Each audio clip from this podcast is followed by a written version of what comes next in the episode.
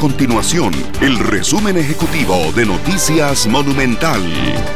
Hola, mi nombre es Fernanda Romero y estas son las informaciones más importantes del día en Noticias Monumental.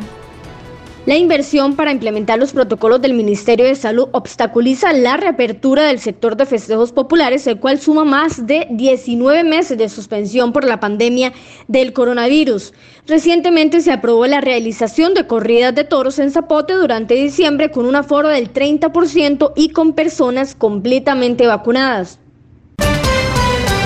Las inscripciones para formarse como policía de alguna de las policías del Ministerio de Seguridad Pública están cerradas ya por lo que resta de este año. La Academia de Policía ya contabiliza 3.000 solicitudes para arrancar el proceso de formación de esta profesión. Según el Ministerio de Seguridad Pública, cuando se llega a las 3.000 personas en lista de espera, el sistema no acepta más solicitudes.